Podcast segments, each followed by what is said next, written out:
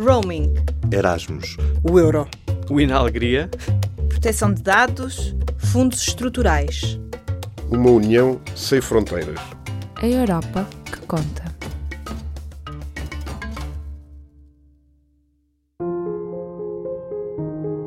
Esta semana, no programa Europa que Conta, falamos sobre direitos do consumidor, mais precisamente no que toca à segurança alimentar. Dulce Ricardo, coordenadora de alimentação da DECO, a Associação Portuguesa para a Defesa do Consumidor, explicou à jornalista Joana Felipe o que é que poderia ser feito para garantir que os cidadãos saibam sempre o que estão a consumir. Por exemplo, o que é que é possível saber sobre os produtos alimentares olhando apenas para os rótulos? Mais uma vez há aquela questão de que o rótulo é o bilhete de identidade do produto. Portanto, a pessoa, ao ler o rótulo, tem de facto de saber aquilo que, que, está a comprar. Portanto, o rótulo tem de ser claro e, através da leitura do rótulo, não pode haver dúvidas relativamente àquilo que, que nós estamos a, a, a consumir. Portanto, deve ser claro e deve ser compreensível o rótulo. Em relação à rotulagem, portanto, existem, portanto, uh, o regulamento base é o regulamento 1169 de 2011, a partir do qual depois houve uma série de, de alterações. Há algumas coisas, alguns pontos positivos que têm havido na, uh, na evolução deste, deste regulamento e na rotulagem, e há alguns pontos que ainda continuam a ser negativos e que continuam a ser alvo de, de lobby por parte da Organização de Defesa de, de Consumidores. A lei eh, tem evoluído também aqui, pode-se dizer eh, positivamente, portanto, agora um rótulo é, é muito mais uh, claro. Há menções hoje que são obrigatórios que antigamente não existiam e que eram constantemente pedidas para nós em defesa do, do, do consumidor, nomeadamente a declaração uh, nutricional. Uh, nesta declaração nutricional, portanto, agora é obrigatório efetivamente dar o valor energético, os lípidos, dos quais os saturados, os hidratos de carbono, dos quais os açúcares, a proteína, o, o, sal. Aqui, em relação ao sal, também houve esta evolução, porque antigamente aparecia uh, cloreto de sódio ou só sódio e o consumidor normal não sabia o que é que isso era. Portanto, agora também a, a, aparece o, o, sal. Depois ainda pode haver outros, como as vitaminas, os mono os poliinsaturados, mas aí já é, já é opcional. E acho que informa essa informação é dada de forma clara? Esta informação uh, tem sido também alvo de muito pedido nosso, porque ela é dada por 100 gramas ou por 100 mililitros em termos de lei. O que nós temos pedido é que, para além destes 100 gramas ou 100 mililitros, que seja dado por dose, para que o consumidor não esteja a, a fazer contas.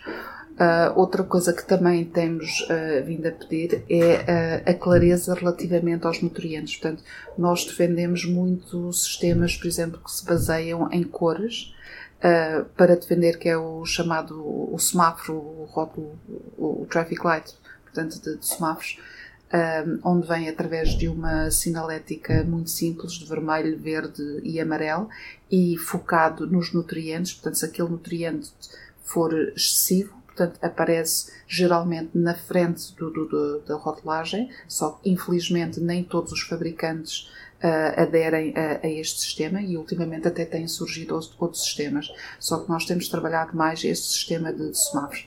Portanto, agora também existe o Nutri-Score, existe o Kiol, uh, para mostrar exatamente que ainda existe problemática relativamente à apresentação da, da, declaração nutricional. Mas através deste semáforo nutricional consegue facilmente ver se, por exemplo, tiver algum problema que não queira consumir muita gordura, se na frente do rótulo aparecer os lípidos Uh, em, e aí aparece por 100 gramas em vermelho, sabe que vou comprar este produto consumindo apenas ocasionalmente ou não consumo este produto. Os verdes aí é, já pode consumir uh, à vontade aquele produto, portanto será um produto à partida mais saudável do que um produto que tenha os amarelos ou, ou os vermelhos. Portanto, ainda estamos a fazer muito lobby nesse sentido e esse é um tema muito forte que está atualmente a ser debatido uh, a nível europeu. Portanto, pensa que esse semáforo nutricional devia ser, essa forma de apresentação devia ser obrigatória?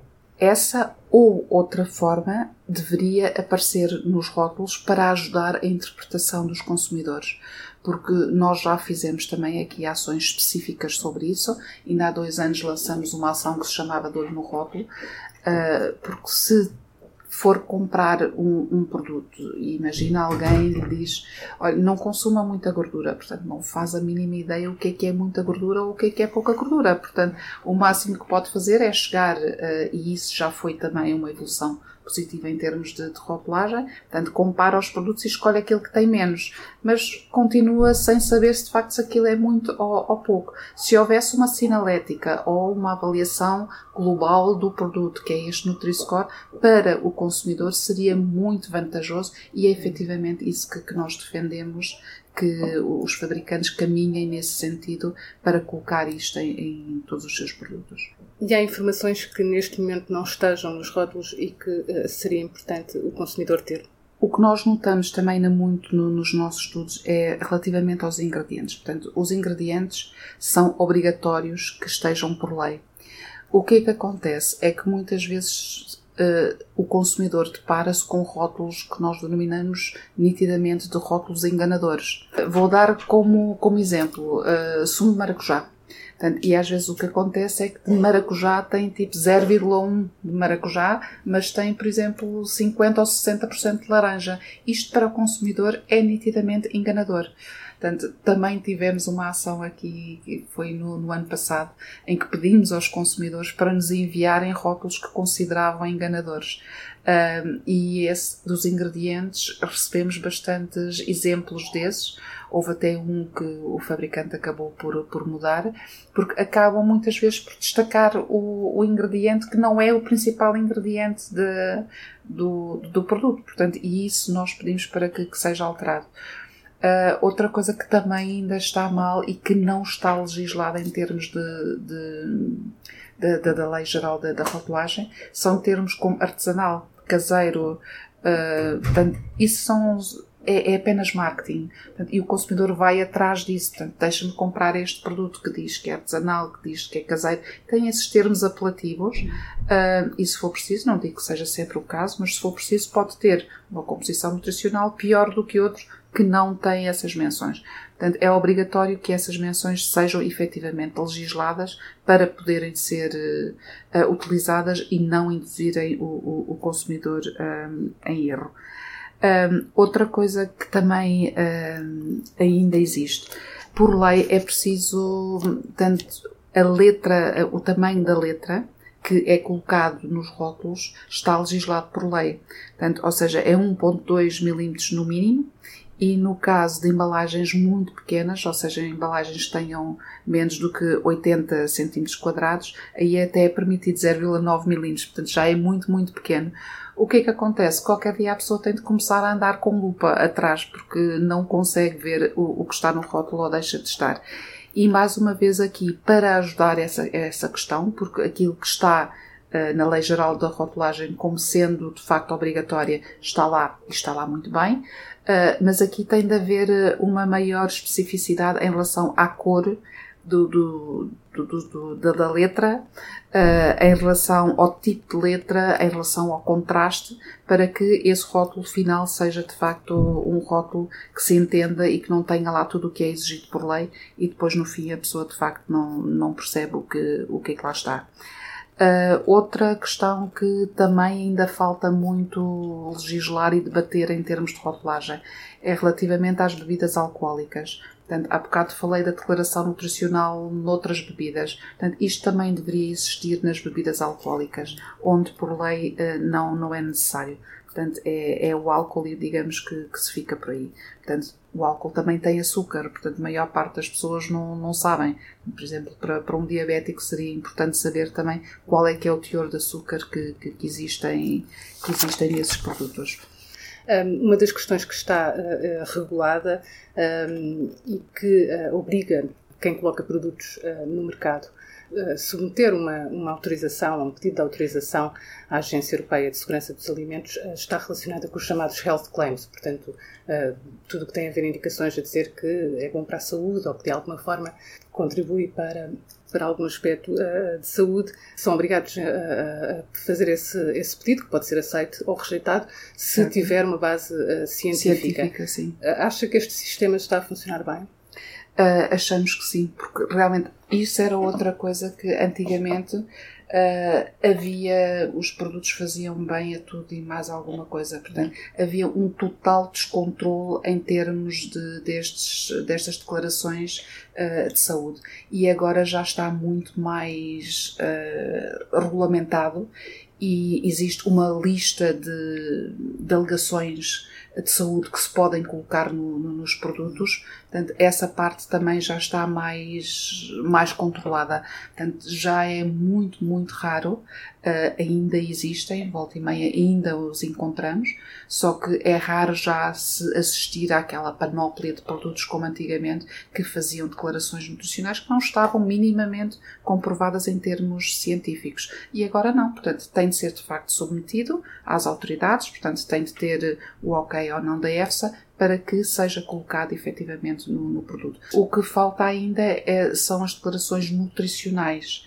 Portanto, isso é que ainda falta. Portanto, quais são os produtos que podem ou não colocar essas alegações uh, de, de, saúde. Uh, já há anos que se anda a falar disto, há anos que se anda a debater isto, mas isso ainda não saiu. Ou seja, o que pode ainda realmente acontecer é haver uma declaração que está provado o efeito benéfico relativamente ao ingrediente que é alegado, uhum. mas esse produto pode, por exemplo, se calhar, olha, ter muito açúcar ou ou algo do género. Portanto, essas declarações nutricionais ligadas às declarações de saúde, ainda falta fazer essa, esse casamento, portanto, para que as coisas estejam, estejam melhores.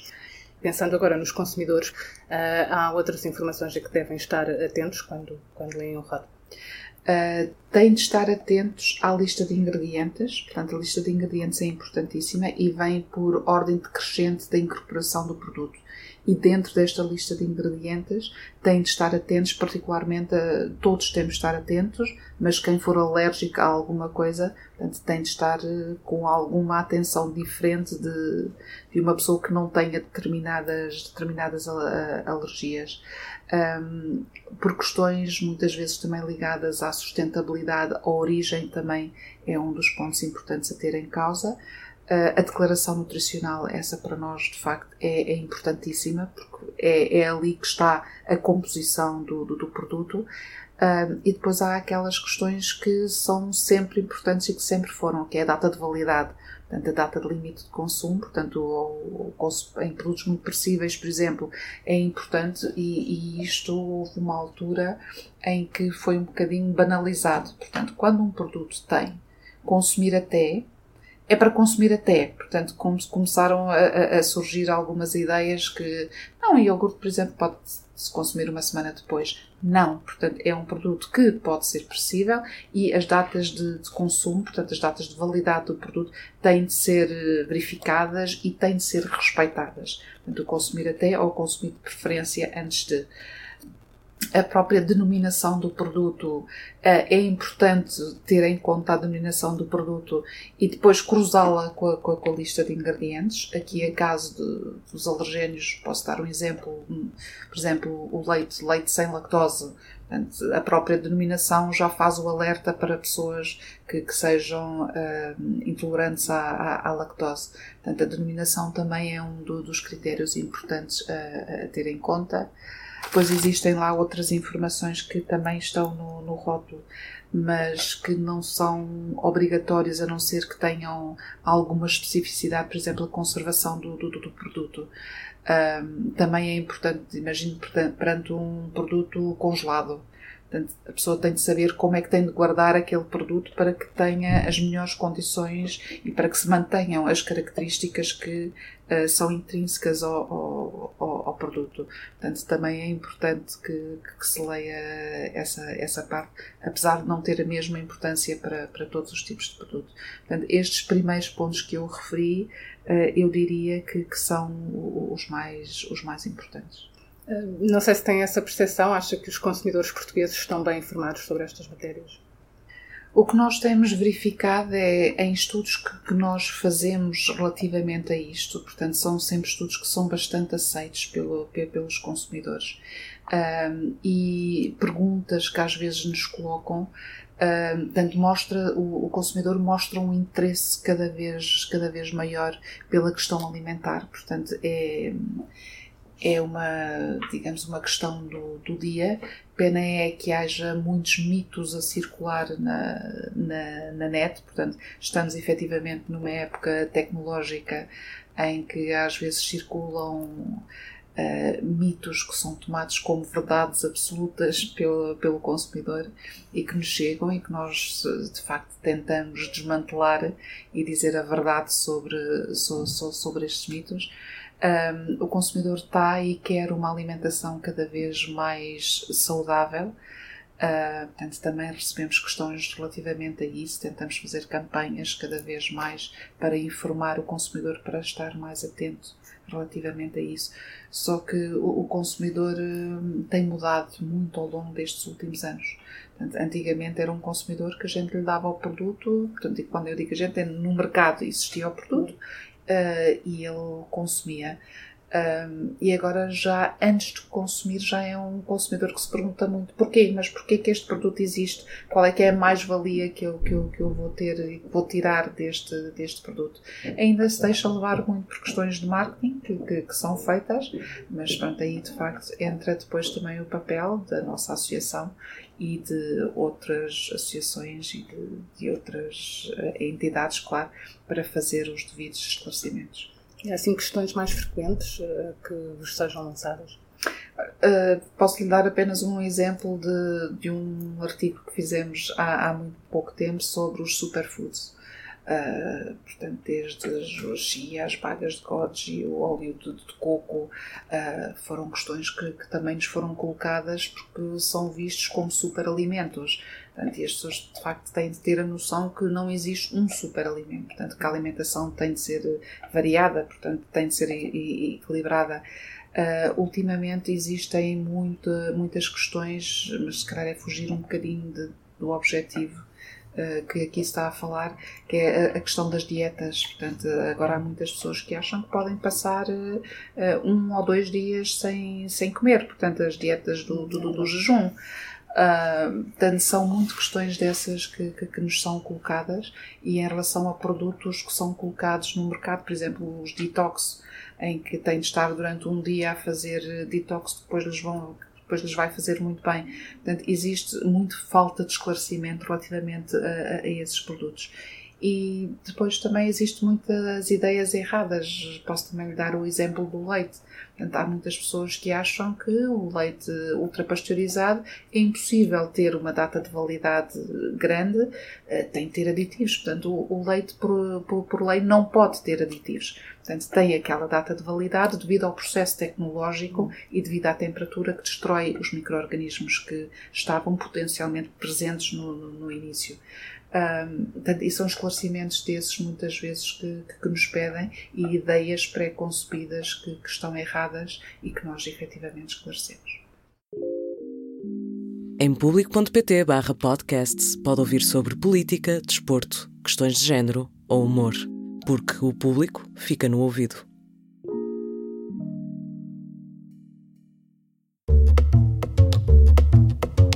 Esta semana, o calendário do Parlamento Europeu teve dois dias chamados Dias Verdes, em que a atividade em Bruxelas é reduzida. Apesar de quatro tentativas, nenhum dos nomes sorteados esteve disponível para relatar a agenda de trabalho. E por isso, o público não apresenta a habitual entrevista com o eurodeputado português para saber o que fizeram durante esta semana. Mas então, o que é isto da Semana Verde? O calendário do Parlamento Europeu está pintado de várias cores que servem de código para os trabalhos em curso. Há semanas azuis, que são dedicadas ao trabalho dos grupos políticos, e há semanas vermelhas, que são aquelas em que o Parlamento reúne o plenário. Outras cores simbolizam as reuniões dos comitês, e no caso do verde, diz respeito ao trabalho político que é realizado fora do Parlamento, seja nos respectivos países e círculos eleitorais dos eurodeputados, seja no âmbito das delegações parlamentares parlamentares encarregadas de contactos com outros países. Em cada ano há quatro semanas marcadas com a cor verde. Pode espreitar este calendário no site do Parlamento Europeu procurando pelo separador plenário. E até à próxima semana, saiba mais sobre o que fizeram os parlamentares portugueses na nossa página especial público.pt barra Europa que Conta, no separador Eurodeputados. Neste endereço pode também acompanhar as últimas notícias sobre o que se passa no Parlamento Europeu e viajar connosco por esta Europa que conta. Nós contamos consigo.